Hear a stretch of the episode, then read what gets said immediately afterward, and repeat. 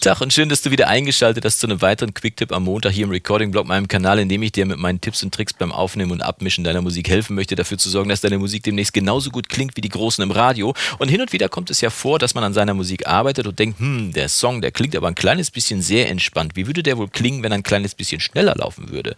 Oder äh, der Song ist klingt ein bisschen gehetzt. Was würde eigentlich passieren, wenn der so ein, zwei, drei Beats langsamer eingespielt worden wäre?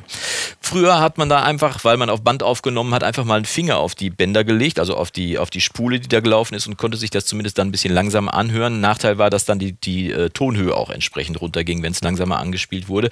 Und äh, man konnte aber zumindest herausfinden, wie das dann klingt, wenn es ein bisschen langsamer ist. Ob es dann wirklich entspannter wirkt oder wenn man es ein bisschen angeschoben hat, dass es ein bisschen schneller ist. Da konnte man viele Sachen machen. Gibt es übrigens diese Funktion in Logic Pro X, die heißt Vary Speed und die schauen wir uns demnächst auch mal ein bisschen genauer nochmal an. Heute soll es aber darum gehen, wie wir in Studio One hier einen Song etwas beschleunigen oder langsamer machen können. Und das ist auch sehr einfach. Man muss im Prinzip nur dem äh, Programm sagen, wie die Klangbearbeitung stattfinden soll. Also wie das Time Stretching, das Zeitstrecken so nennt man die Funktion Time Stretching, wie das funktionieren soll. Und da gibt es eigentlich nur zwei Einstellungen, die man vornehmen muss. Entweder man hat perkussives äh, Material, also Schlagzeug oder Percussion, oder man hat äh, Material mit äh, Akkorden, also mit, äh, mit äh, polyphonem Inhalt. Wie sagt man das irgendwie? Mit ähm, mit harmonischem Inhalt, sagen wir es mal so. Genau, man hat einmal äh, die perkussiven Elemente und einmal die harmonischen und die werden unterschiedlich bearbeitet. Eigentlich muss man seinen Spuren dann nur mitteilen, wie sie bearbeitet werden sollen. Das geht ganz einfach hier. Ich habe mal eine Session aufgemacht und wir haben den Song, der jetzt hier gerade bei 160 Beats läuft. Der klingt so im Moment.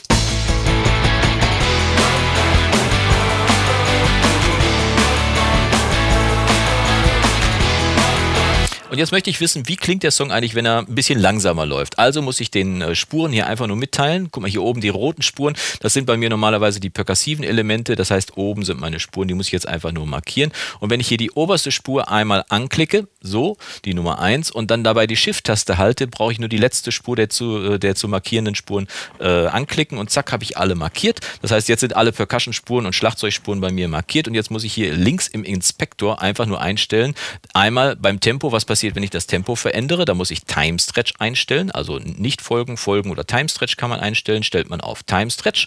Und äh, darunter gibt es dann die Funktion äh, wie die Bearbeitung der Spuren genau laufen soll. Also wie soll das Time Stretching durchgeführt werden? Hier ist jetzt die Percussion-Spuren werden als Drums mit dem Elastic Pro, äh, äh, mit der Elastic Pro Methode bearbeitet. So heißt es bei Studio One. In deiner DRW heißt es vielleicht ein bisschen anders, aber das Prinzip wird dasselbe sein. Und äh, das stelle ich jetzt für die Drums hier also ein. Elastic Pro ist also die Methode. Jetzt muss ich nur noch die harmonischen Spuren darunter auch markieren. Das machen wir jetzt mal eben kurz hier. Zack, auch mit der Shift-Taste halten, erste und letzte Spur markieren und zack, hat man schon alle markiert. Und jetzt muss ich hier links eben nur umstellen, dass, die Time, dass das Tempo, wie gesagt, hier vorne als Time Stretch eingestellt wird und dann aber nicht wie bei den Drums bearbeitet wird, sondern dass hier äh, beim Bearbeiten, äh, beim Elastic Pro, äh, dann auch die Formanten noch mit bearbeitet werden. So, Zack, haben wir das schon gemacht. Und am Ende des Tages sind das die beiden Einstellungen, die man vornehmen muss. Jetzt hast du gesagt, ja, jetzt haben wir was eingestellt, aber das Tempo hat sich ja noch nicht geändert. Richtig. Aber mit diesen Einstellungen, die ich vorgenommen habe, kann ich jetzt ganz simpel hier unten das Tempo verändern. Hier unten links äh, im Transportbereich kann man ja das Tempo einstellen. Der Song ist ursprünglich eingestellt bei 160 Beats. Wir haben es gerade gehört. Was passiert, wenn ich den auf 140 Beats stelle? Das heißt, wir stellen hier mal 140 Beats ein und dann muss das Gerät ein kleines bisschen rechnen, wenn ich jetzt hier gleich starte. Aber es läuft jetzt 20 Beats weniger ab, äh, also langsamer ab. Schauen wir mal, was passiert dann.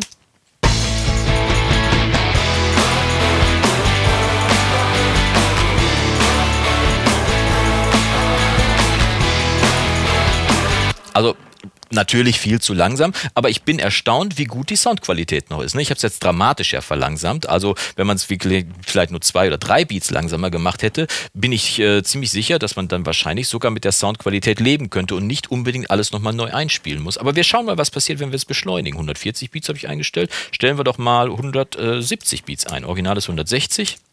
Mal gucken, was dann passiert. Startet und rechnet. Aber jetzt geht's los. Hm lass mich nicht im Stich. Jetzt.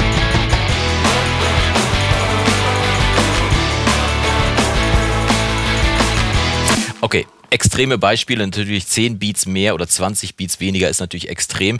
Äh, man kann aber zumindest herausfinden, ob man die Tendenz richtig hat. Wenn du aber sagst, hm, vielleicht reichen ja schon ein oder zwei Beats, dann kommt vielleicht sogar soundtechnisch ein Ergebnis dabei raus, wo du sagst, hm, das gefällt mir so gut, ich muss nicht alles neu aufnehmen. Das heißt, du kannst zum einen natürlich herausfinden, wie klingt es langsamer oder schneller und äh, da natürlich eine kleine Beeinträchtigung des Sounds damit einhergeht, musst du dann entscheiden, ob dir das so gefällt oder ob du dann die Audiospuren entsprechend nochmal neu einspielst. Es ist auf jeden Fall wichtig, dass du herausfinden kannst damit, wie klingt mein Song, wenn er schneller oder langsam gespielt wird. Ganz einfach, Methode einstellen, Time Stretching, entweder für Drums oder für äh, polyphonen Sound und dann kannst du mit dem Tempo einfach ganz normal arbeiten. Ne? Wie gesagt, die Bearbeitung geht auf die Kanäle, nicht auf die Events, dementsprechend das da einstellen und dann wirst du viel Spaß damit haben. Wenn dir dieses Video gefallen hat, würde ich mich freuen, wenn du mir es zeigst über einen Daumen nach oben. Wenn es dir nicht gefallen hat, drück einfach zweimal auf Daumen nach unten und wir sehen uns demnächst wieder bei einem weiteren Video hier im Recording-Blog und bis dahin wünsche ich dir vom Guten nur das Beste. Mach's gut und Yassou!